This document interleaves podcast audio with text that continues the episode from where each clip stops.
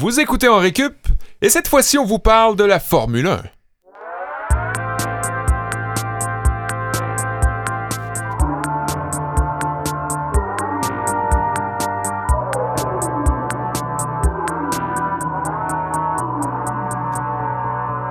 La lumière rouge du studio s'allume et ça roule dans le studio d'en récup. Bienvenue à l'émission d'aujourd'hui. Ici Olivier Bradette et je suis en compagnie de Kevin Breton et Sébastien Blondeau. Euh, mes pilotes numéro un à moi. Ah, mais ça va c'est- bien les gars? C'est qu'en récup, c'est pas une monoplace, là, c'est une Non. triplace. on pilote ça. à- absolument rien de ce que vous Ben, On pilote c'est- ça à 3, à Ouais. 4 avec euh, Mathieu Tessier, notre cher euh, technicien, Ouais. copain euh, qui, qui est toujours là avec nous.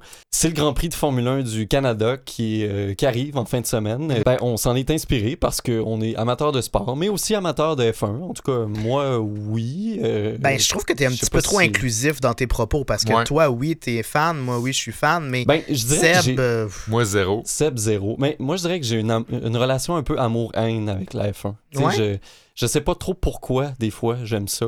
ben, c'est que c'est un petit peu à la mode d'ailleurs la F1 aussi, non? Il y a, Ouais. y a beaucoup des mauvais côtés qui sont ressortis. euh, Moi, je pense que ça a commencé, euh, ben, mes premiers souvenirs de démontrer le côté sombre de la F1 est comme survenu avec la grève étudiante de 2012. Euh, C'était comme la, la poursuite de cette grève-là qui, s'était- qui avait débordé jusqu'à l'été.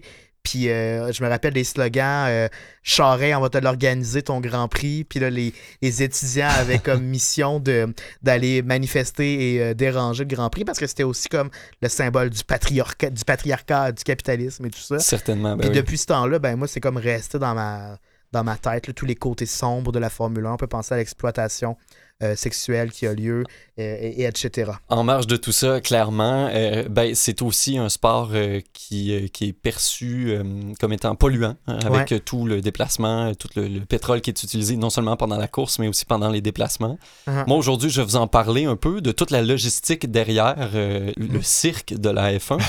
Euh, je sais pas pour vous, qu'est-ce que vous avez préparé? Ça va euh, être notre premier cours d'administration de l'histoire dans Récup. C'est un cours d'administration parce que je savais pas trop dans quel panier mettre ça, donc je me suis dit l'administration générale du sport de la F1. Ça a l'air passionnant, un cours d'admin. Non, je pense que ça va être intéressant. ça paraît, j'espère, parce qu'on commence la journée avec ça. ouais, ouais. Puis en fin de cours, il n'y a pas que de mauvais côtés, loin de là, euh, à la Formule 1. C'est aussi une industrie qui a fait, euh, qui a engendré beaucoup de retombées dans le domaine de la science. C'est sûr qu'on peut penser à toutes les innovations et découvertes qui se sont retrouvées par la suite dans nos automobiles qu'on retrouve euh, sur la route. On peut penser aux freins ABS, à la réduction de l'essence et, j'en passe. Euh, puis ça a aussi servi, par exemple, à l'exploitation spatiale. On sait qu'il y a beaucoup de données croisées entre les découvertes euh, de l'exploit- de- de l'exploration spatiale et ce qui se passe sur les Grands Prix. Euh, mais il y a d'autres découvertes et d'autres innovations qui nous facilitent la vie dans notre quotidien. Puis je vais vous en faire part dans un petit cours de science un peu plus tard dans la journée. Excellent. Toi, Seb, de ton côté. Moi, les gars, je- ben, vous le savez, là, je suis pas un fan de F1, puis euh, même que ça me titille un petit peu. Je, j'aime pas trop ça. J'aime pas la course. J'aime pas la vitesse en Mm. général.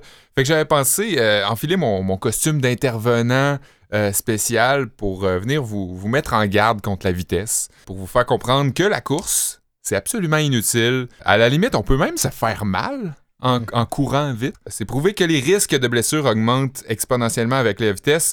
Euh, fait que j'avais pensé faire un- un- un- une petite intervention, vous parler euh, de- de- des études que la Société d'assurance automobile du Québec ont, ont faites. Ils disaient que euh, impact à 50 km/h, c'était comme avoir une chute de 4 étages. Euh, 75 km/h, c'est genre 8 étages, puis 100, c'est 14 étages. Fait que c'est réellement exponentiel. Puis un impact, ben, plus la vitesse est grande, plus un freinage d'urgence est difficile à exécuter. Mhm. Euh, on le sait. Avec la vitesse, le cerveau reçoit beaucoup plus d'informations aussi en beaucoup moins de temps.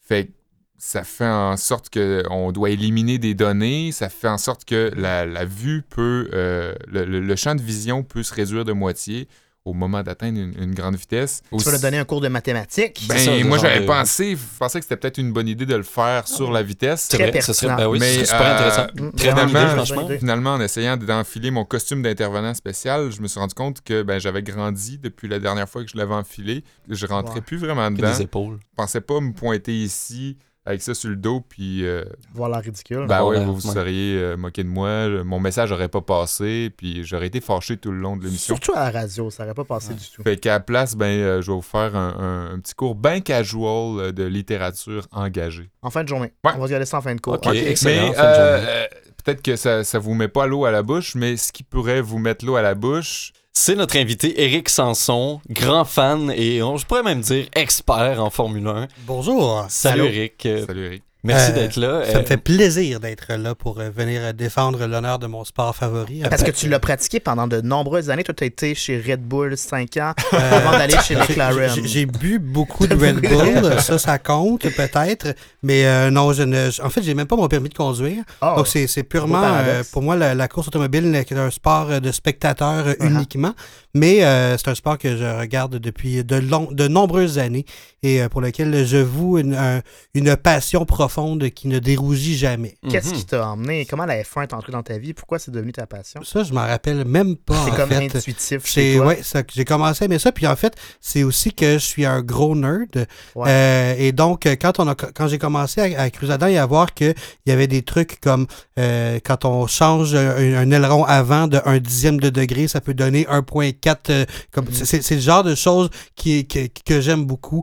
Euh, l'optimisation Le et euh, le, le- le petit détail comme ça, c'est ça me fait ça me séduit. Hmm. Donc, une des raisons pour lesquelles je continue à suivre ce sport-là continuellement. Eh, Excellent. J'ai l'impression que tes connaissances vont pouvoir bien com- compléter ce que nous, Ouais. on va apporter. En plus, Ça, des connaissances souvent qui viennent de, de l'intérieur parce que de- il y a Ouais. deux ans, tu as une expérience assez euh, formidable. euh, Oui, euh, grâce, à, grâce à nos amis chez Urbania euh, Balcourbe, euh, on m'a on m'a fait- envoyé dans les paddocks, dans le garage de l'écurie Williams Martini Racing euh, pour assister aux qualifications, donc sur place, euh, behind the scenes. Donc, Mhm. euh, c'était vraiment l'occasion d'être dans le garage et de voir comment une séance de qualification peut se passer euh, de, l'intérieur. C'est très particulier, c'est très spécial. Ensuite, j'ai pu aussi parler avec euh, un des pilotes, Philippe Massa, qui a pris sa retraite depuis. Et puis, qu'est-ce que tu as remarqué quand tu étais dans les paddocks? Parce que quand on regarde ça à la télé, tout a l'air beau, tout a l'air parfait, mais c'est qu'il y a des gens derrière ça qui font en sorte que ça a l'air parfait. Il y a, il y a- il y a des fourmis derrière. euh, C'est ça, c'est que, la, que la Formule 1, au départ, bon, déjà, c'est un sport, et ça, il va falloir qu'on en, en parle tout à l'heure dans mon cours d'éducation physique. C'est d'ailleurs euh, que cours. faire, euh, de, de dire en quoi les pilotes de F1 sont des athlètes et sont des sportifs, mais ce n'est pas qu'un sport, c'est un sport d'équipe. Euh, et de- il y a tout ce, ce côté-là qui se passe euh, un, peu, un peu plus en arrière-scène, où il y a des ingénieurs qui travaillent pour développer les voitures, euh, des gens qui travaillent, euh, de- qui, qui- qui font la stratégie tout alentour de la course. Il y en a qui sont sur place au Grand Prix, il y en a qui sont qui restent à l'usine, mais qui regardent les données en direct et qui font de la stratégie. Mais il y a aussi les mécaniciens, par exemple, ceux qui font des changements de pneus. Quand on dit qu'un changement de 4 pneus sur une voiture peut se faire, présentement, le, le plus rapide, c'est dans le coin de 2 à 2,2 secondes. Ça prend 4 c'est personnes qui sont là, ouais. plus euh, une personne qui est en avant pour lever la voiture et une personne en arrière pour lever la voiture. Donc, Ouais. qui sont synchronisés. Ça devient un ballet et c'est des gens qui sont qui doivent avoir la force et la dextérité pour pouvoir faire ces, ces, euh, ces changements-là. Donc, euh, et si c'est raté, si par exemple, une fois, ça prend euh, 8 secondes parce que quelqu'un a échappé le pneu ou qu'il qu'il court après, ben ça, la course au complet peut être, euh, peut être compromise. Ouais. Donc, c'est vraiment un sport d'équipe à ce niveau-là. Donc, c'est de voir qu'il y a toute cette, euh, cette pléthore de gens qui sont là, qui travaillent, qui font des calculs, qui font, qui se préparent et qui, qui doivent livrer une performance sur euh, l'heure et demie, deux heures que dure la course le dimanche. C'est vraiment, euh, c'est très impressionnant comme un- spectacle. C'est un peu une chorégraphie aussi. C'est hein, tout à fait si une chorégraphie. C'est une coordination qui est presque inhumaine. Puis d'ailleurs, je vais en faire un petit peu l'éloge dans mon cours de sciences parce que c'est pas juste euh, techniquement et technologiquement qu'il y a des retombées qu'on peut retirer de la Formule 1, mais juste sur l'organisation du travail, ça a Mhm. inspiré des nouvelles pratiques. J'ai- bien hâte de vous en parler. Ah ouais, cool, peu plus dans mon cours de sciences. Ouais, puis dans le cours d'administration, tu sais, moi, je. C'est ça, je disais que j'ai une relation un peu amour-règne. C'est qu'il y a une culture bizarre des fois autour de la F1, puis ça a changé un peu. Je pense que c'est en train de changer aussi. Il y avait Bernie Ecclestone, l'ancien euh, l'ancien Gary Bettman de la Formule 1, Ouais. qui est parti dans les dernières années, qui est un peu un vieux dinosaure, euh, pour être poli, qui, qui voulait pas trop changer ses pratiques. Et là, il y a Liberty Media, les nouveaux propriétaires, qui amènent une espèce de vent de fraîcheur aussi. euh. Bernie Ecclestone ne croyait pas aux, aux médias sociaux. Non, Lui, c'est ça. il, il Il y avait- refusait d'avoir euh, d'avoir des, écuries qui pouvaient prendre des photos, qui pouvaient po- poster des vidéos. Ouais. Il disait si on vend les droits de télé à, pour des centaines de millions de dollars, mais pourquoi on laisserait les écuries pour, ou les, même la Formule 1 poster des extraits vidéo sur Facebook? Ça, Pour lui, ça faisait aucun sens, alors que c'est ce qui fait, euh, c'est ce qui donne l'exposure au sport Ben et oui. c'est ce qui fait que les gens puissent en partager. Mais Ben lui, oui. il croyait pas à ça. Donc, euh, à partir du moment où Liberty Media est arrivé, ça a changé euh, du tout au tout. même. Absolument. Puis si vous voulez en connaître un peu plus sur les dessous de la Formule 1, euh, maintenant, ils ont une chaîne YouTube qui propose du contenu très, très varié avec euh, des tops, euh, des vidéos de behind the Ouais. scenes, justement, tu le disais. Euh, ils se sont modernisés, puis ça fait du bien au sport parce que, justement, ils s'enlisaient dans une espèce de vision très, très rétrograde. Très élitiste aussi, étant donné qu'ils sont super réfractaires au changement. C'est juste ceux qui connaissent bien la F1 qui Ouais. s'y intéressent, là, avec des initiatives comme la chaîne YouTube, euh, la série télé sur Netflix qui a été dévoilée Oui, un rejoindre un public en public. Moi, ce côté, cette philosophie réfractaire-là d'Ecclestone, ça me faisait penser à l'ancien propriétaire des Blackhawks de Chicago dans la LNH Hmm. qui refusait de vendre ses droits de télédiffusion euh, aux chaînes locales parce qu'il se disait, ben, les gens viendront plus dans les arénas. Mais là, je veux dire, tu, tu vas avoir une vision très, très minimaliste de l'exposure de ton marché, procéder de la sorte. Puis une fois qu'il est décédé, c'est là que les Blackhawks ont connu euh, une seconde vie. Fait que ouais, c'est pas. euh, il manquera pas de chair autour de l'os pour cet épisode de Formule 1. Je pense que non. On va commencer tout de suite avec le premier cours d'administration. Ben oui, on le disait, c'est probablement le premier cours d'administration de l'histoire dans l'équipe. Euh, Arrange-toi que ce soit pas le dernier, OK? Pas ouais, ok, parfait. Ben, je ratisse assez large dans le monde de la F1. Quand on regarde ça à la télé, on voit pas nécessairement tout ce qui se passe euh, en coulisses, là, euh, mais il s'en passe des affaires. J'ai donc voulu présenter certains aspects moins connus de ce sport automobile, que ce soit des aspects logistiques, de la gestion générale, puis de l'administration de la F1, ou de certains règlements qui ont changé les règles du jeu au fil du temps. Pour plusieurs, la Formule 1, c'est le son bien distinctif des moteurs euh, qu'on entendait à la fin des années 90 puis au tournant des années 2000 quand on était jeune, qu'on l'écoutait à la télé.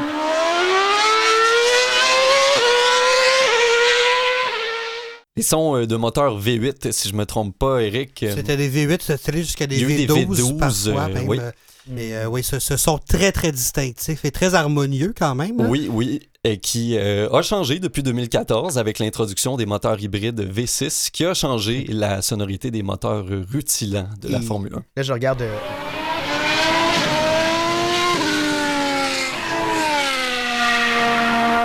C'est un nouveau. C'est un nouveau ronronnement qui plaît pas à tout le monde. Je sais pas vous, qu'est-ce que vous en pensez? Ben, c'est moins agressant, plus, euh, mais je regarde euh, la face à Seb quand tu parles de V8 puis de V6, puis dans ma tête, je me dis. C'est pas du jus de C'est ça, légumes. lui, il a l'air à penser que c'est juste du jus de légumes Ben trop oui. salé. Mais, Mais- c'est- vrai que c'est moins harmonieux, si on dirait, comme, euh, comme son, mais euh, ça vient avec euh, beaucoup, euh, beaucoup plus de- de- d'intérêt, je pense, que de juste avoir des, des- des- des moteurs qui sont hyper puissants et qui, qui veulent aller Je trouve plus ça juste drôle qu'on parle des sons d'un sport. Personne va dire Hey, les nouveaux bâtons de golf, ils claquent là. Ils claquent pourtant- bien, mais le son du. Pourtant, un, un coup de départ dans un terrain de golf entouré de bois, l'écho que ça a, il y a une satisfaction Il avec un coup de bois. hein. Le tennis. Les, les sons du tennis, c'est quand même, c'est quand même un, un- Ouais. un moment agréable aussi de- à, à écouter. Là. Mais est-ce qu'il y, a des- est-ce qu'il y a des critiques sur euh, les, les nouvelles raquettes qui ont un nouveau son ou tu sais, les, les, Ça, je, je pourrais pas dire, les mais nouveaux. non, mais imagine une nouvelle raquette au tennis qui, genre, ferait un son complètement différent. C'est sûr que les gens nostalgiques qui aiment la poésie d'un coup de raquette, Ouais. sais, ça fait partie du marketing pour vendre le sport un peu. Ouais, ben j'en reviens, c'est ça, au moteur euh, V6 justement, qui plaît pas à tout le monde. Euh, c'est certain que le moteur d'une F1, c'est pas mal la pièce sonore signature des Grands Prix. Une bonne partie des amateurs de Formule 1 préfèrent les anciens moteurs et aiment pas trop la musique des moteurs hybrides. Mais il faut savoir qu'il existe aussi d'autres pièces reliées au Formule 1 que les amateurs aiment encore moins entendre que les moteurs. Je ne donnerai jamais assez pour mériter ce que tu m'apportes. Ah ouais, ça là. Je sais pas si- Ouais, ouais, ça c'est euh, l'album que Jacques Villeneuve a essayé de, de publier après sa carrière euh, comme Ben, pilote. réussit à le publier. A réussi, a, vendu à quelques centaines de copies à peine, il y a même À pas sa famille élargie, j'imagine. probablement. euh, ben, Mais avoue que notre couple C'est beau, Mathieu. Mathieu est fan au moins. Mathieu, Ben c'est oui, ben oui. copie, lui. Ça pogne et ça comptera peut-être pour un quota franco chez CISM. Mais euh, moi, ce que j'entends quand je pense à la Formule 1, le, le son qui me revient dès qu'on parle de F1, c'est celui-là.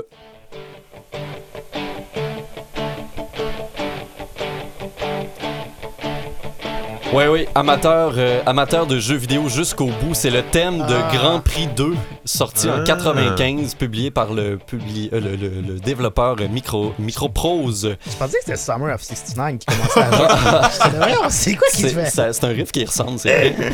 Euh, Puis Seb, si tu me poses des questions sur les droits d'auteur, euh, faut pas s'inquiéter. Microprose a fermé ses portes en 2003. Ils ne nous cool. pas. Bon, euh, on laisse ça rouler en sourdine, question de se mettre dans l'ambiance de la F1. Et Euh, on roule à Monaco! si vous étudiez en admin, vous, euh, vous devez faire preuve d'organisation, de précision, puis être capable de vous revirer sur un dissent. Puis en F1, des imprévus, il y en a, et tout est réglé au quart de quart de tour même. C'est à ce point-là. Il faut savoir qu'une saison de Formule 1 comprend 21 courses. Bon, le nombre peut varier d'une année à l'autre en fonction des contrats entre la F1 puis les promoteurs, mais le nombre tend à augmenter avec les années. Euh, au tout début du sport, euh, en 1950, il y a 7 grands prix qui ont été disputés seulement. Dans les années 50 et 60, le nombre de courses par saison a oscillé entre 7 et 12. Dans les années 60 et 80, on passait déjà de 11 à 16. Puis dans les années 90 et 2000, là, c'était plus entre 16 et 19. On a franchi le cap des 20 grands prix disputés en 2012. Puis depuis ce temps-là, on est toujours entre 19 et 21 courses par année. C'est un calendrier qui est très chargé. Les grands prix sont disputés sur 5 continents entre les mois de mars et décembre. Ce qui fait que c'est très long comme saison. C'est un bon gros 9 mois. La saison morte est vraiment de courte durée, puis souvent elle inclut des tests en circuit fermé, beaucoup de recherche et de développement à l'usine, évidemment, avec les équipes. Et parlant d'usine, chaque équipe a ses quartiers généraux. C'est des véritables centres de recherche et de développement de pointe qui développent des technologies qui transgressent la course automobile, qui s'intègrent souvent dans les véhicules de promenade, comme tu vas nous en parler Ouais. euh, sans doute dans ton cours, Kev. Il y a des centaines d'employés qui travaillent euh, à ces usines-là, même pendant les courses, tu le disais aussi, Eric. Et c'est pas tout le monde qui se déplace sur le circuit. Il y a une bonne partie des ingénieurs qui sont à l'usine avec tout leur accès à la télémétrie qui provient du circuit pour justement calculer la stratégie de course puis vérifier que toutes les composantes des véhicules soient intactes. La plupart des équipes sont localisées en Europe et il y a près de la moitié des grands prix qui sont disputés sur le vieux continent. C'est plus pratique donc pour les équipes de se retrouver déjà sur place. Et là, ça m'amène à vous parler du transport de tout l'équipement qui est nécessaire pour une course. Et il y en a du stock. là. On parle de 40 tonnes d'équipement par équipe qui, chacune de ces 10 équipes-là, vont parcourir à peu près 160 000 km autour de la planète chaque saison par équipe. Et ça, Seb, c'est 330 578 stades olympiques de long. Quel Merci. throwback. Ouais, et sinon, euh, c'est quatre fois le tour de la Terre, euh, si vous voulez une autre image. Euh, Il y a trois modes de transport principaux qui sont employés euh, en F1. Il y a les camions sur route, évidemment. Il y a les avions cargo pour euh, l'équipement plus prioritaire. Puis les conteneurs en bateau pour ce qui est plus infrastructure, euh, équipement de garage, euh, tout ça. Pour les grands prix qui sont disputés en Europe, la plupart de l'équipement voyage sur la route dans des camions spéciaux où chaque centimètre d'espace est rentabilisé. Et pour les courses à l'international, ben, c'est clairement là où ça devient plus compliqué. Les équipes divisent leur arsenal en deux types. Si on veut, il y a deux grandes catégories. Il y a l'équipement critique et l'équipement non critique. Dans l'équipement critique, il y a tous les châssis, les pneus, les moteurs, les ailerons, tout le matériel informatique et réseautique utile pour la course. Ça, sans quoi, sans ça, ben, la course ne pourrait pas avoir lieu. C'est ça, une équipe pourrait pas participer à un Grand Prix sans tout cet équipement critique-là. Et ce qui est du côté non critique, ben, c'est les composantes du garage avec des outils, puis des infrastructures comme les paddocks et les garages euh, où on reçoit les invités. Le champagne. Genre. champagne. Ouais. Et pendant un Grand Prix, ben, chaque équipe a ses quartiers qui sont justement dans cet euh, équipement-là. Ben, euh, il y a des bureaux, des espaces où des invités vont venir chiller, manger ou boire un verre. Et tout ça, ben, ça inclut aussi des bureaux de travail pour les ingénieurs, mais aussi des aires de repos pour les pilotes. Tout ça se monte et se démonte à une vitesse surprenante. Toute la logistique est vraiment, vraiment réglée au quart de tour De 2,9 secondes. par arrêt au puits pour démonter le garage. Oui. Et euh, si vous, justement, on parlait de réseaux sociaux, allez regarder le bâtiment de l'écurie Red Bull. C'est probablement le plus imposant puis le plus impressionnant du paddock. Euh, avec son restaurant-bar, il y a une terrasse sur le toit, puis il y a même une piscine sur le toit. Dans lequel les pilotes gagnants euh, sont plongés après une victoire. Toutes les parties non critiques dont on parlait sont divisées en cinq ensembles qui sont répartis sur des circuits internationaux pendant la saison. Après une course outre-mer, l'ensemble donné peut passer à un circuit suivant, toujours par voie maritime. C'est souvent par cargo que ces euh, chargements-là voyagent. Euh, L'équipement non critique du Grand Prix de Singapour peut s'en aller au Brésil ensuite, par exemple. Et ça, ça nous assure, en y allant une couple de semaines à l'avance, que tout va être acheminé à temps. Donc ça, c'est pour la logistique. Maintenant, la Formule 1 est assujettie à des règles très strictes et presque chaque pièce de la voiture est normée. Et pour l'amateur moyen, ben, a beaucoup de ces règles-là qui passent inaperçues, mais il y en a d'autres qui font jaser et qui suscitent la controverse. Il y a le halo qui est arrivé euh, l'année passée, en 2018, pour renforcer la sécurité des pilotes. Ça a été controversé, il y en a beaucoup qui trouvaient ça laid esthétiquement, tout ça, mais je pense qu'on s'y est fait. En tant qu'amateur, euh, je sais pas ce que t'en penses, Eric, mais... Mais on s'y est fait et surtout, c'est qu'il n'y avait pas vraiment le choix Ouais. parce que c'est quand ça devient une question euh, de, de- de pure sécurité.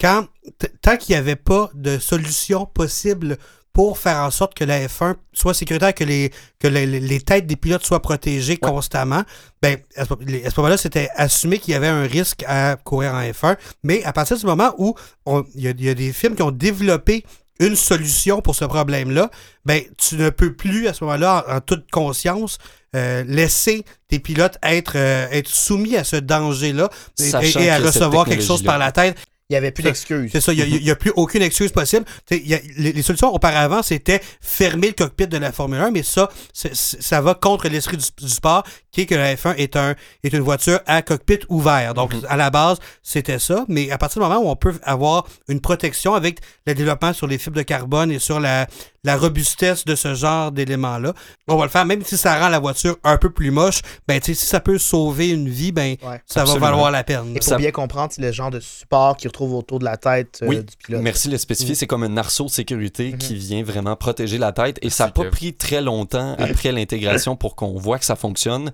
Au Grand Prix de Belgique l'an passé, il y a eu un accident spectaculaire au départ qui a fait culbuter la McLaren de Fernando Alonso, littéralement sur ce qui aurait été la tête de Charles Leclerc, la nouvelle recrue qui était chez, euh, chez Sauber euh, l'an passé. Et le pneu de la McLaren a frappé le halo et il a été endommagé. Et Ouais. ça aurait sans doute frappé la tête euh, du jeune pilote si Mhm. le halo n'avait pas été là. Je vais terminer ce cours-là en vous demandant euh, pourquoi on appelle ça Formule 1. Dans le fond, formule, c'est simplement le terme qui désigne l'ensemble des règles qui régissent le sport. Le 1 vient aussi du fait que c'est la plus haute classe de course automobile monoplace sanctionnée par la Fédération internationale de l'automobile.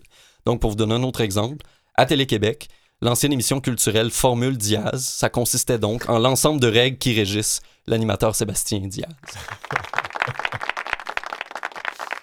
Merci, Olivier. Bon, toujours finir avec une petite cote sur euh, Sébastien Diaz. On dirait que oh, dans aucun épisode, euh, on, on y échappe. On aime ça. Le... Ouais, À chaque Le semaine, taquiner. allez réécouter nos, précédents épisodes. Passionné par Sébastien Diaz, Olivier. Qui sera d'ailleurs notre invité la semaine prochaine, je vous le rappelle. C'est pas vrai. On poursuit cette journée de cours. Euh, hey, je- j'ai pas le temps de poser la question avant que le cours d'admin termine, fait que je pense en faire un bon pont euh, Mm. à, à Eric aussi, parce que je sais pas lequel de vous deux serait le plus habilité à m'en parler, mais étant donné tous les coûts qui sont engendrés par la gestion euh, titanesque de la Formule 1, euh, puis le, euh, puis le nombre quand même restreint d'événements qui a lieu dans une année, parce que c'est pas comme au hockey, tu peux avoir 82 matchs, là, il y a juste une dizaine, une vingtaine de courses. Est-ce que les écuries font quand même des profits? Euh, les écuries font du profit, euh, surtout grâce à la redistribution des, euh, des, des- des revenus qui sont engrangés par, la, par, par Liberty Media. Auparavant, c'est Formula One Management, la compagnie de Bernie Ecclestone.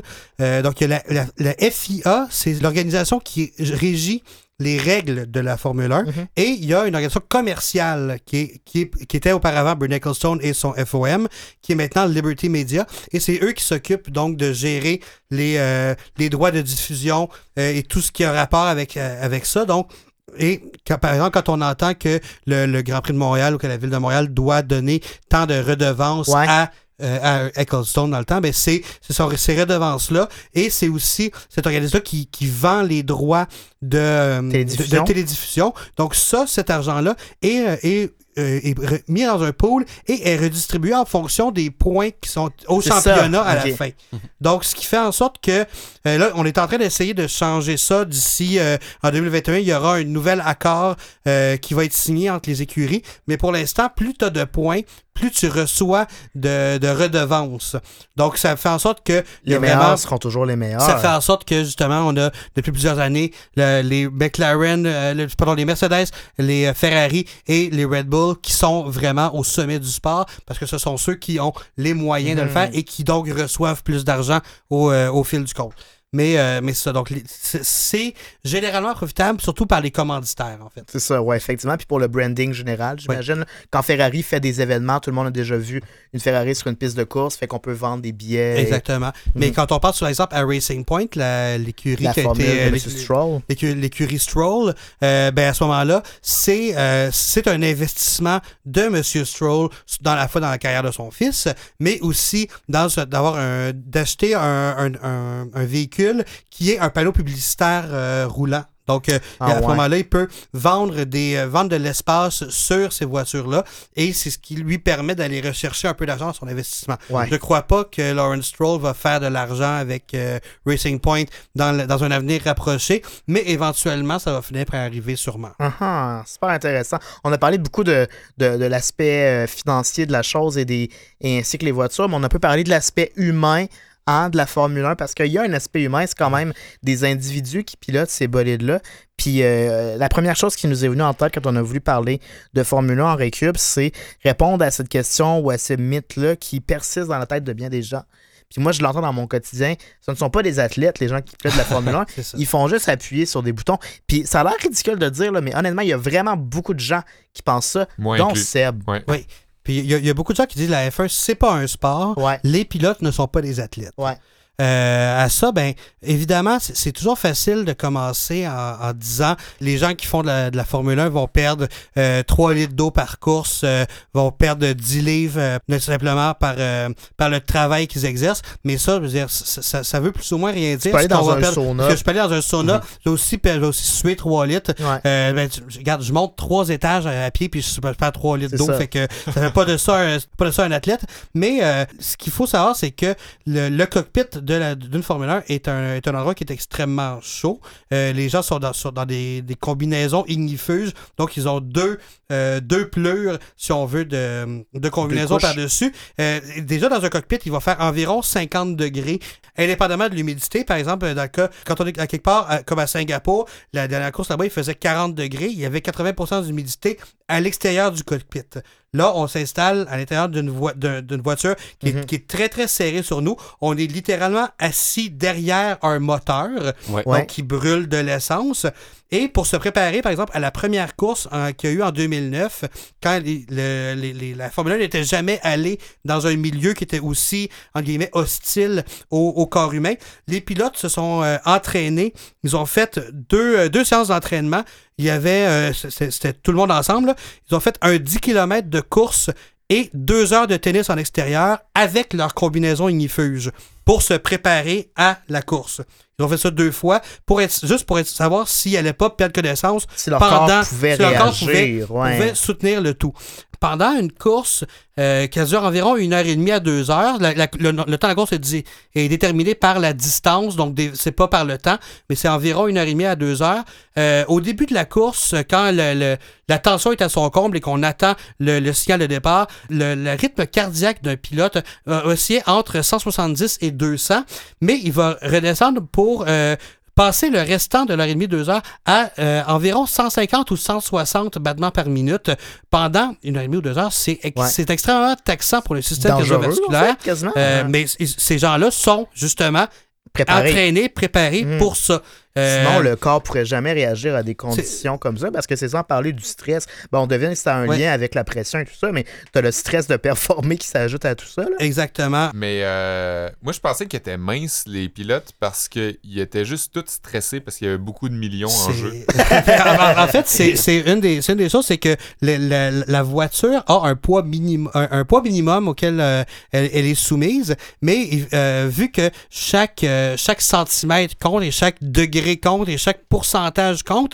Euh, pendant très longtemps, les pilotes étaient, euh, étaient soumis à des régimes extrêmement Oh, drastiques ouais. pour que pour, pour qu'ils puissent peser le moins possible afin que les écuries puissent avoir euh, de la discrétion ou placer leur ballast pour arriver. Par exemple, si tu dis que bon, d'un chiffre au hasard, si la, la voiture doit peser 500 kilos et ton pilote en pèse en pèse 70, ben ça te donne tant de kilos pour que tu peux aller placer où tu veux. Donc, si tu as besoin d'avoir des poids supplémentaires en avant, en arrière, sur Mhm. tel côté, parce jeu. que ça donne du jeu pour pouvoir faire ça. Maintenant, ils ont relaxé ces standards-là un peu parce que ça devenait dangereux au niveau de la santé. C'était grossophobe. Oui, euh, mais euh, aussi, c'est que, euh, euh, pour, pour être pilote de Formule 1, il faut, faut être très, très petit physiquement pour pouvoir Mhm. entrer dans un cockpit de Formule 1. Ouais. C'est que- C'est c'est un environnement qui est très étroit et qui est très claustrophobe, mais il faut quand même avoir cette puissance-là parce que quand on... euh, dans les voitures de promenade, maintenant, on a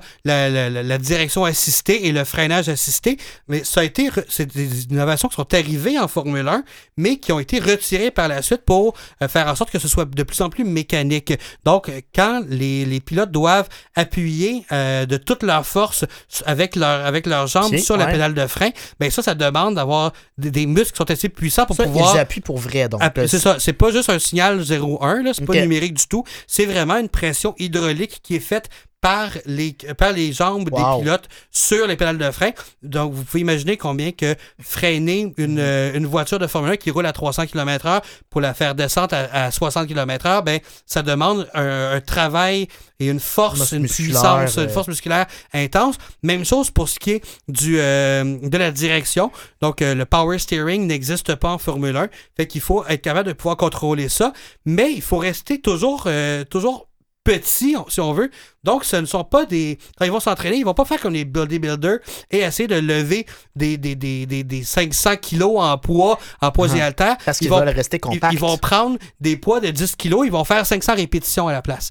Parce que c'est ce qui, c'est ce qui leur permet, Mhm. je suis pas kinésiologue, mais c'est ce qui leur permet d'avoir, euh, de, de renforcer leurs muscles sans prendre non plus de grosseur. Et sont pas des, ils vont Mhm. pas avoir des gros biceps, mais ils vont avoir les meilleurs biceps que tu as jamais vus, par Et exemple. c'est plus proche de la réalité qui va vraiment se perpétuer dans le cockpit.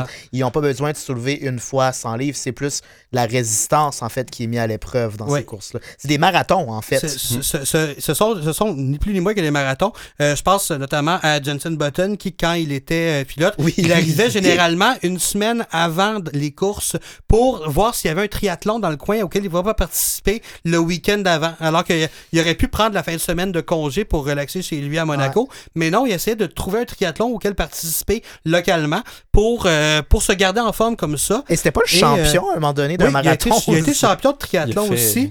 Euh, je pense à Mark Webber, ancien pilote australien, Ouais. euh, qui euh, a décidé euh, en 2003, euh, pendant la saison morte, donc de, de s'organiser avec ses amis, avec une dizaine d'amis comme ça, une petite course tranquille qu'il a ensuite appelée le Tasmania Challenge. J'étais là en Tasmanie et c'était faire 1000 km de course, kayak, vélo de montagne, escalade et rappel euh, en 10 jours. Puis une fois que tu as terminé ça et que tu es rendu en mode survie, ben là tu passes trois jours de camping ultra sauvage dans la broussaille tasmanienne où t'as- il y a des serpents qui viennent te voir. Puis euh, ça, c'était son idée de prendre deux semaines tranquilles avec ses chums. Les Australiens, hein, Ouais. ils font tout un. Euh, maintenant, il, Pas il- il organise encore le Challenge. C'est rendu un peu plus relax. là. C'est seulement 500 km en 5 jours. Mais c'est quand même quelque chose qui fait avec euh, du kayak, du vélo de montagne, euh, du rappel et de l'escalade et de la randonnée.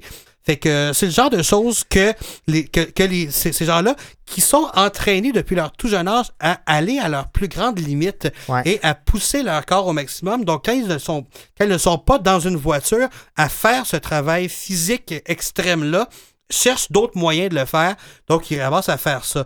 Euh, mais ça, vient aussi, au-delà du caractère d'un pilote qui cherche à se pousser au maximum, ça vient aussi avec des, des- des nécessités physiques. Par exemple, quand vous êtes dans une voiture et que vous tournez un coin, mais vous sentez que la gravité va aller vous, euh, que la force centrifuge va amener votre corps à bouger Ouais. un peu ou votre cou à se pencher vers un côté, ben, quand vous faites ça à 300 km/h, quand vous tournez d'un un coin de rue, ben, les muscles de votre cou doivent, euh, doivent être capables de, de soutenir ce genre de force-là.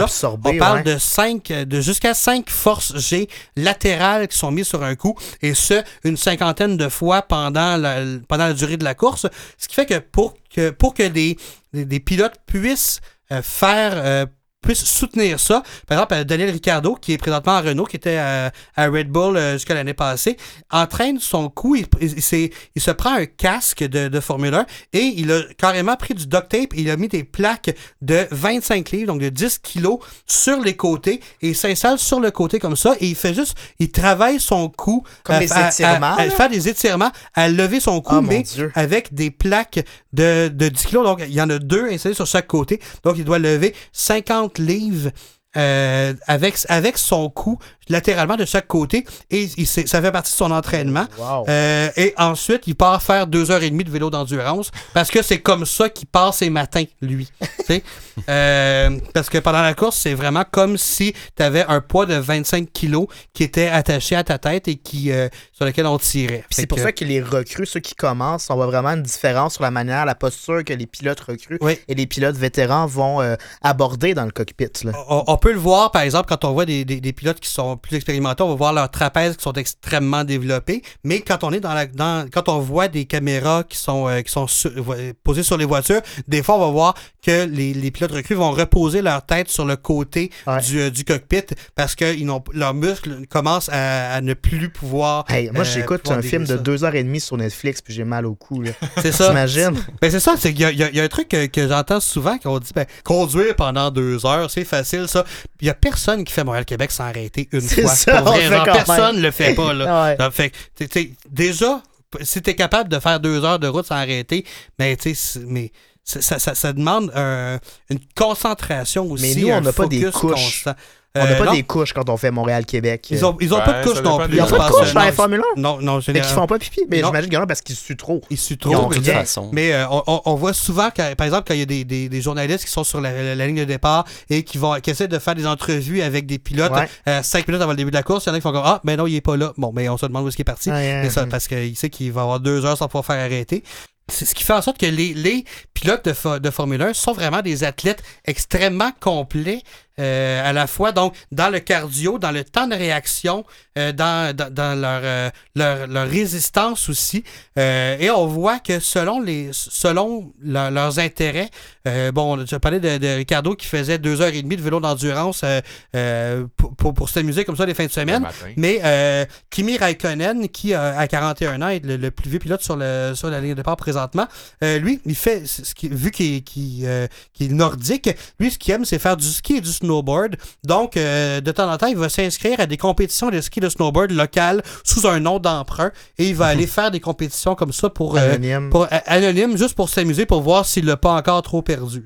Bref, le jour où on va voir euh, une patate euh, de divan être derrière un volant de la Formule 1 n'est pas près d'arriver. N'est pas près d'arriver, no. Merci, Eric. Bon plaisir. Ça m'a un petit peu découragé dans mes plans d'après-carrière. Moi, je pensais euh, Ouais, se finir ma carrière. après, Oui, c'est ça. après notre carrière en récup. de- Avoir un volant chez McLaren, quelque chose comme ça. Ça arrivera Mm. euh, probablement pas. On poursuit cette journée de course sur la Formule 1 avec un cours de sciences. C'est la première fois que je me risque à faire un cours de sciences euh, en récup. Parce Bravo. Il faut, il faut sortir fort. de nos zones de confort des fois. que absolument. T'as coulé sciences physiques, hein, toi? J'ai coulé sciences physiques en Ah. secondaire 4, en cours d'été de On secondaire s- 4. on s'est ramassés dans la même classe. Puis j'ai coulé aussi. Toi, t'as passé cette fois-là. Ouais. Mais moi, j'ai coulé secondaire 5. Fait que j'ai coulé trois fois mes Ah. sciences 4-16, branchement série, branchement parallèle. Pour Oui. moi, c'est encore bien obscur. Fait que c'était un peu risqué pour moi d'aller parler de sciences, mais heureusement, il y a de très bons articles scientifiques excellemment vulgarisés qu'on retrouve sur Internet. Et c'est sur ceci que je me base aujourd'hui pour ce cours de sciences qui aura comme sujet, en fait, quelles sont les innovations qui ont été mises de l'avant et développées par l'industrie de la Formule 1, ces différentes écuries, ces différents euh, ingénieurs qui profitent aujourd'hui à d'autres secteurs que celui de l'automobile. Parce que non, Sébastien, la Formule 1, c'est pas juste un cirque de milliardaires qui se commandent des terrains de jeu grandeur nature au profit sur le dos de l'État et de la population. J'en doute encore. C'est aussi un laboratoire de sciences qui souvent va bénéficier de meilleurs moyens financiers euh, que ce qui est proposé par des, des institutions gouvernementales, par exemple, pour arriver à leurs fins, parce qu'ils sont propulsés par la quête euh, de la perfection, du championnat et du gain. Euh, il y a un capital à aller chercher.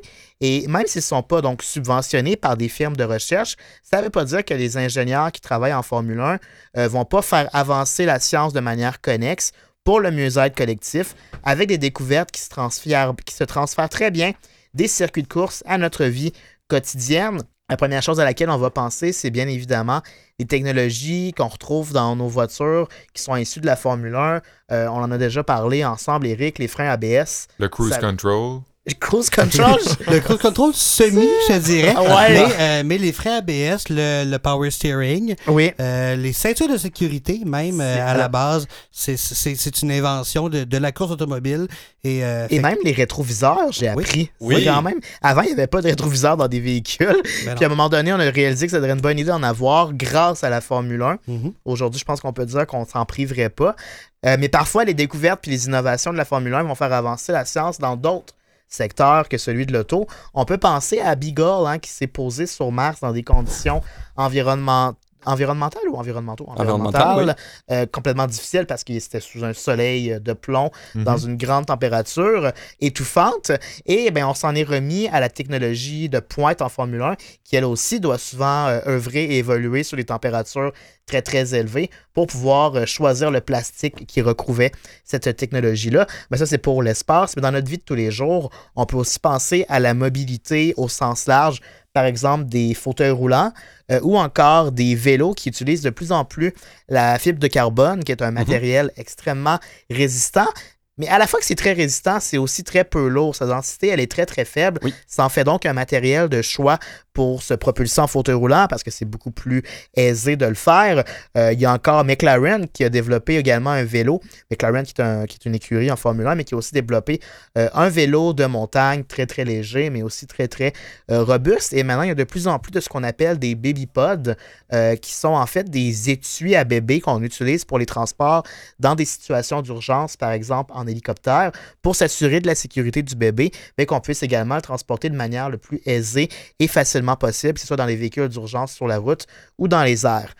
Également, les bottes. J'ai appris ça, les grosses bottes de travail ou Hmm. de pluie, euh, comme on peut appeler les bottes euh, Wellington, c'est le nom euh, officiel qu'on lui donne, la surface antidérapante qu'on retrouve en dessous, ben c'est hyper efficace et c'est inspiré des, des euh, pneus. Euh, de Comme la- les, les bottes en caoutchouc. là? Oui, mais la surface en dessous anti, euh, Ah ouais. Euh, ce qu'on appelle en Beauce des bottes à douille. Des bottes à nouilles. Ah ben, Ouais. Euh, ben, ce qu'on retrouve en dessous, ça a été, c'est, c'est une texture et un produit euh, qui est un dérivé en fait des pneus antidérapants euh, Ah, ouais. qui chaussent les monoplaces de la Formule 1. Olivier, tu en as glissé un mot également, la télémétrie, un mot que seul toi utilises dans l'équipe euh, dans habituellement. mon quotidien. dans ton quotidien, sûrement, ben, la Formule 1, c'est un leader hein, dans ce domaine-ci. Toute la réseautique, la transmission de données. La aussi. transmission de données, la captation de données, on parle de Mhm. plus de 200 senseurs ou capteurs sur les voitures Ouais. pour pouvoir euh, déceler chaque petit déplacement, chaque seconde, chaque mouvement est calculé et analysé pour permettre aux chauffeurs et aux équipes d'analyser la stratégie et de leur faire adapter leur conduite et leur manœuvre. Et la façon dont on collecte ces données-là et qu'on les utilise, on fait des jaloux dans plusieurs autres sphères de la société, dans tous les sports à peu près, dans de nombreux athlètes qui ont les moyens, utilisent maintenant ces systèmes-là pour obtenir de l'information sur leur précision, leur pression, leur rythme cardiaque, leur accélération, toujours dans le but d'optimiser et de perfectionner leur performance. Mais c'est surtout utile précisément en médecine pour obtenir des signaux vitaux d'alerte en temps réel de manière très rapide et efficace. On passe de la santé au militaire. Dans l'armée aussi, il y a plusieurs utilisations euh, qui découlent de la technologie de la Formule 1, qui a développé une expertise en biomécanique, notamment pour assurer le confort du pilote et sa sécurité en cas d'accident. Euh, Eric nous parlait des nombreux freinages J'ai aucune idée combien de fois qu'on freine pendant une course, mais ça doit dépasser les centaines de fois. euh, C'est- quelques centaines de fois. C'est généralement, euh, généralement une vingtaine de fois par tour. Donc, euh, c'est- ça peut. par- ouais. Et par, une 60, par 60 ou 70 euh, tours euh, par, euh, par course. Donc, c'est oui, des centaines et des centaines de presque fois. des milliers, presque un millier en fait.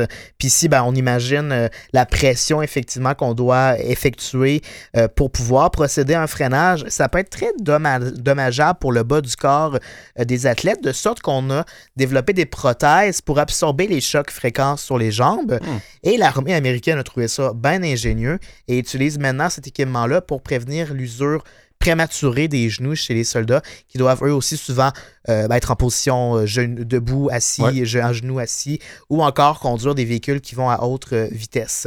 Puis aussi, ben, le bouchon à essence sur les Formule 1 est également utilisé dans les tanks euh, pour empêcher l'infiltration du sable lorsqu'on euh, procède au ravitaillement euh, des Ça s'est vraiment fait dans, dans l'ordre. Formule tu- 1 d'abord Ah ouais. et tank ensuite. J'ai trouvé ça bien intéressant. Et l'exemple, franchement, le plus frappant, c'est dans l'organisation du travail. On parlait de l'exceptionnel arrêt aux pluies où en moins de trois secondes, on procède à- au changement de quatre pneus alors que moi, je dois attendre trois semaines pour un rendez-vous euh, chez Mazda. Euh, il y, a, il y a un chirurgien qui était présent euh, à une course qui était émerveillé par l'efficacité du travail d'équipe super bien coordonné qui était nécessaire puis qui s'est dit hey, on peut peut-être s'inspirer de, de ce travail à la chaîne-là qui est fait de manière très calculée dans les salles d'opération. Mhm. Ils ont observé, ils ont analysé leur méthode de travail, puis ils ont repensé leur préparation, leur routine, l'ergonomie, l'emplacement des outils afin de minimiser les erreurs et de réduire le temps de réaction.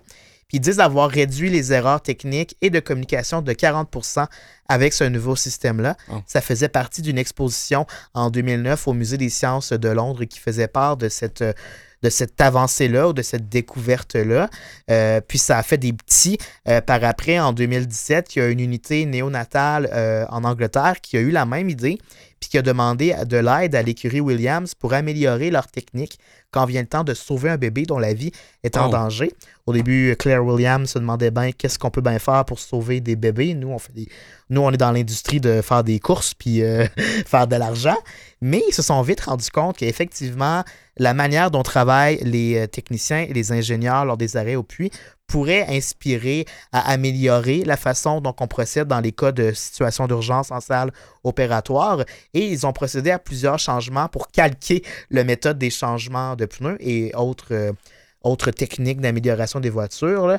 Ils ont par exemple standardisé les salles pour que tous les intervenants connaissent chaque recoin, peu importe Mhm. euh, la salle du bout des doigts. Ils ont standardisé l'emplacement des outils sur les tables, puis question de mettre euh, euh, une scalpelle à gauche puis euh, le bol à droite. Là, ça garde toujours un ordre prédéfini. Puis ils ont implanté un système de communication semblable à celui de la Formule 1 que les, techniques, que les techniciens utilisent. Lever Avec la des main quand on, quand on a fini notre fait. pneu, on lève la main, on un- signale que c'est Ouais. prêt. Oui, tout à fait. C'est une économie de temps par rapport à la communication euh, verbale. Et finalement, euh, après chaque opération, qu'elle ait été une réussite ou non, ils ont instauré, instauré lors des euh, séances de débriefing une analyse vidéo de chacune des opérations pour voir où est-ce qu'on peut aller euh, gagner, gruger quelques secondes en trop. Comme quoi, le, petit côté minutieux, euh, limite autistique hein, de la Formule 1 peut avoir des retombées positives dans bien des domaines. C'est quand même cool. Eh bien oui, déjà euh, le dernier cours euh, de la journée avec... euh, Ça a passé là, vite comme. euh, ça a passé- Comme, je sais quoi, comme, que- qu'est-ce qu'on peut Qu'est-ce- quelle allégorie qu'on préfère, Qu'est-ce hein? qui va vite, non? Vite comme Une hirondelle. l'éclair. Vite comme l'éclair. J'ai pas. euh, Euh, c'est bien malheureux, mais étant l'homme de lettres dans la troupe, euh, ouais, ben Eric, tu viens de m'annoncer que t'es aussi un homme de lettres, euh, t'es étudiant en littérature, mais euh, entre les gars euh, réguliers, là, Olivier et Kevin, c'est c'est pas mal moi l'homme de lettres, donc Ouais. je me, je je porte un peu sur moi la responsabilité de vous éduquer, les gars. Euh, c'est un peu mon devoir de vous transmettre mon savoir littéraire. Puis là, ben, je vous coupe tout de suite. euh, je vous vois la face. Je sais que vous allez me dire Hein, wesh, ça sert à rien, la littérature, Urk, bébé. Euh, non seulement je peux vous prouver que la littérature peut, entre autres choses, euh, partager la sagesse et les expériences des, des uns, euh, souvent du- des uns euh, du passé, là. Mhm. Euh, les faire perdurer à travers les âges, donc, mais aussi devenir un outil pour critiquer notre société, c'est bien important. On appelle ça de la littérature engagée. Et sur différents plans, je peux me servir de la fable du lièvre et de la tortue pour vous faire réfléchir et relever euh, certaines critiques de De La Fontaine, devant lesquelles la F1 aurait raison de se sentir concernée. Premièrement, l'injustice.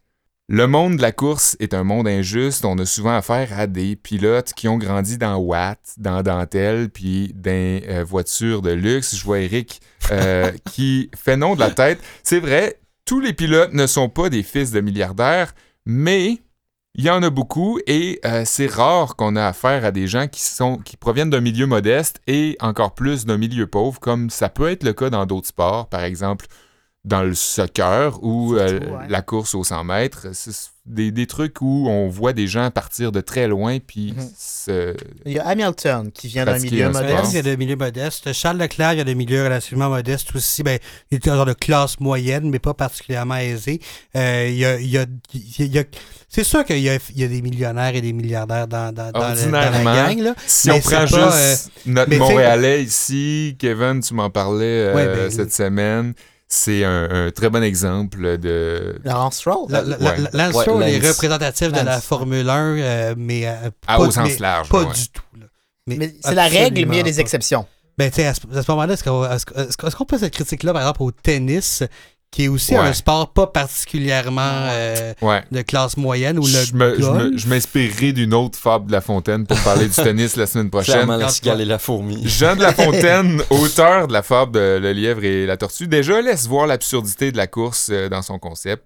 Le lièvre est clairement favorisé par la nature là, par rapport à, à la tortue. Mhm. Euh, peu importe qui gagne à la fin, c'est clair qu'on peut pas comparer la performance de chacun à armes égales. Ouais, mais le, le lapin, il a fait 500 km. Le lièvre. Dans, le lièvre a fait 500 km dans, en Australie, puis il a fait du bateau puis du camping sauvage pour Attends, s'entraîner. attends, attends. D'ailleurs, euh, dans la fable, il met l'emphase sur euh, l'iniquité des chances en disant Notre lièvre n'avait que quatre pas à faire. J'entends de ceux qu'il fait lorsque, près d'être atteint, il s'éloigne des chiens, les renvoie aux calendes et leur fait arpenter les landes, ayant, dis-je, du temps de reste pour brouter, pour dormir et pour écouter d'où vient le vent. Le lièvre, c'est de toute évidence un enfant gâté, un, fils à papa.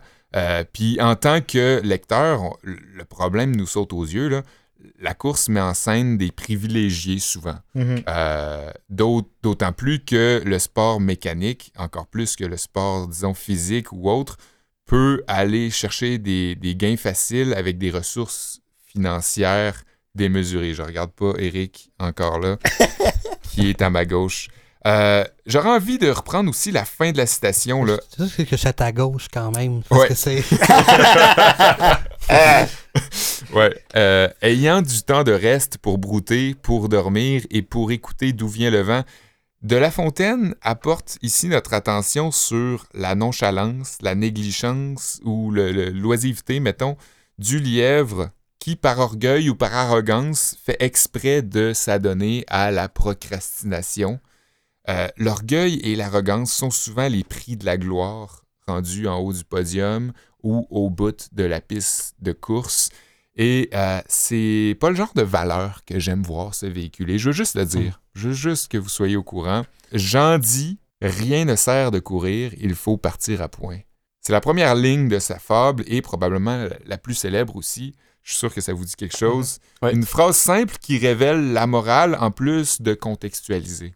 Parce que il y a aussi beaucoup de machisme, et ça, c'est le deuxième point. Euh, mis à part les gros tabous dont on parle à chaque année, euh, visant le proxénétisme euh, accru durant la, compétition, l'historique gênant de l'utilisation du corps de la femme pour enjoliver le circuit, j'aurais envie de dire. Et j'ai envie de demander plutôt, sont où les femmes dans la F1? Mhm. Euh, bon, Ben, là, je vois déjà Eric me Eric a sa dire... réponse. Ah, il y a la W Series qui vient d'être créée, un championnat de course exclusivement féminin. Je vois déjà deux problèmes à ça. On intègre aucunement les femmes, on, on les fait concou- cou- concourir à part, dis-je. Puis si je me trompe pas, sont en bikini, non? Quand... Mais, euh, Non, mais il y a un prix moins élevé, ouais.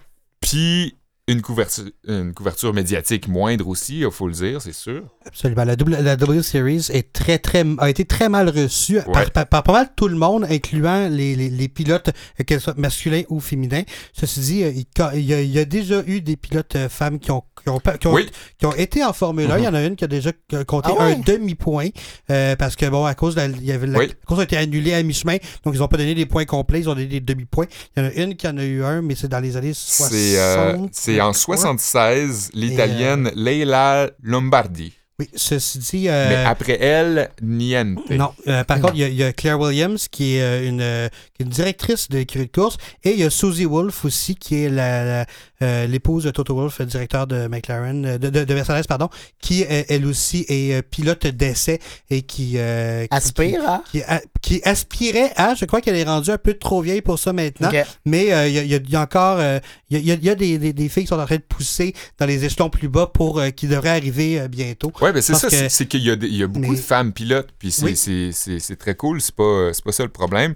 Euh, il y a, il pas y a en Formule 1 plein de encore. championnes, mais c'est ça. Ça- On les inclut pas dans, dans la Formule Mais 1. est-ce que la. Formule 1 pourrait devenir le premier sport où il y a une euh, cohabitation homme-femme? Ce serait plausible.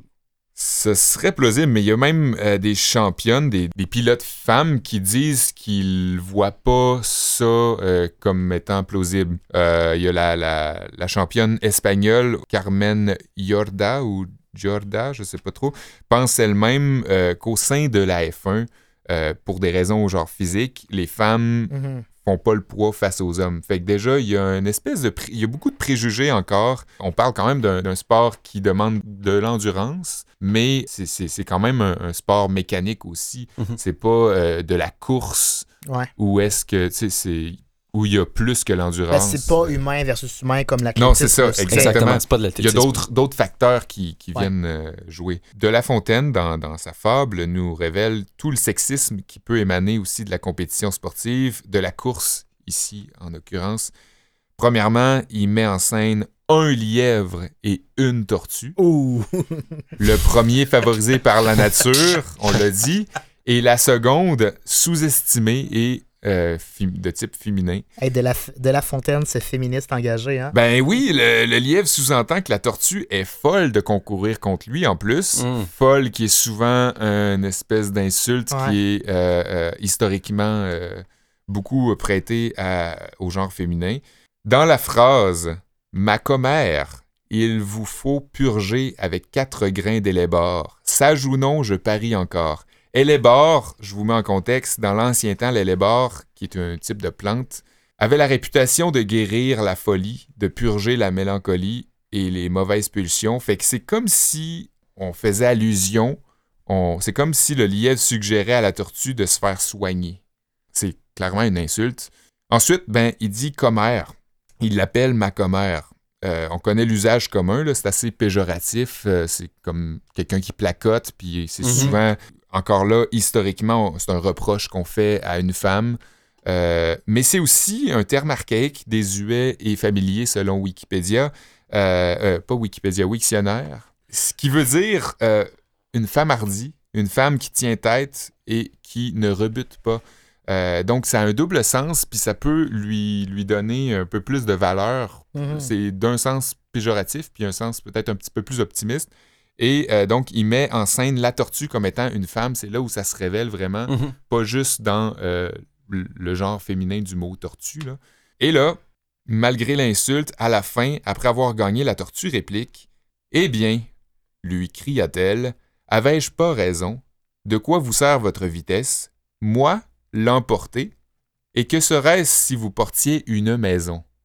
Je sais pas si vous voyez un peu le double sens. C'est clairement, ben, comme tu le dis. Même là, les- si on sait que par maison a fait référence à sa carapace, Oui. qu'elle traîne, c'est quand même, on peut pas s'empêcher d'y voir un parallèle avec la femme qui, La besogne, la. Puis, l'histoire- il y a, il y a dans l'expression, euh, il y a l'expression tenir maison aussi qui était beaucoup associée aux, aux- aux ménagères. Mm. Puis on en parlait dans, nos, dans notre épisode sur le ménage, le Mhm. travail invisible, Ouais. qui est beaucoup, euh, je pense que c'était 83% que tu disais, Ouais. Kev, des, des femmes qui. C'est assez cocasse là, qu'à la fin, il y ait cette boutade-là. Mm. Puis moi, j'y voyais euh, peut-être une espèce de boutade féministe, mais c'est clairement, si c'est pas ça, c'est clairement lancé à l'encontre pour la F1. C'est une critique sur la F1. Moi, j'y- Directement, non? Moi, j'y voyais directement une critique pour la F1. Soit, le- soit le Le féminisme ou la Formule 1. C'est C'est un ouais, des deux. ben un des deux. Ou, le- ou les deux, peut-être. deux, Je sais ok. pas, je sais Ouais, je pense qu'une critique contre la F1 peut être féministe parce qu'il y a certains Oui. enjeux véhiculés. Exactement. Wow, ben euh, toute une journée de cours, euh, messieurs. Euh, merci d'avoir été là. Eric, merci. tes, tes informations et ta nerditude sur la F1 nous, a, nous a vraiment fait apprendre plein plein de choses. Surtout à moi. Si vous avez des questions, évidemment, n'hésitez pas à nous écrire. hein. On est sur Facebook, on est sur Instagram, et vous pouvez nous écrire sur Gmail aussi, Ouais. en récup à commercialgmail.com. Et si vous me voyez dans la rue, vous pouvez m'arrêter si vous voulez pour me Ben poser oui. des questions. Puis Mais dire- personne sait à quoi tu ressembles. c'est vrai, ben on va mettre une photo cette semaine sur Facebook dans le bon. groupe. Ben, allez voir euh, notre page sur CISM. On a Oui. nos trois beaux minois sur euh, la page Ouais. d'animateur de CISM. On est- Sinon, vous pouvez suivre Eric Sanson sur Twitter. Il y a genre 2500. J'écris j'écris jamais sur Twitter. Faites, faites vraiment pas ça. Ben, merci beaucoup d'avoir été là. On se donne rendez-vous la semaine prochaine dans un tout autre ordre d'idées. Absolument. Un sujet que Seb nous a inspiré. Ouf. Ben, euh, oui, ben, tu t'en parlais tantôt, euh, Oui. tu trouvais que ça sentait le gaz un peu. On va parler des odeurs euh, la Oui. semaine prochaine. Je suis bien content. Je J'ai vais bien le tourner comme ça, ça va être plus flatteur. Euh, merci d'avoir été là. Merci à Eric. Merci à Mathieu Tessier, notre homme orchestre, à Canal M, à CISM. Puis on se dit à la semaine prochaine pour parler d'odeur. Et d'ici là, Gardez le sourire. Vroom vroom. À la prochaine. euh,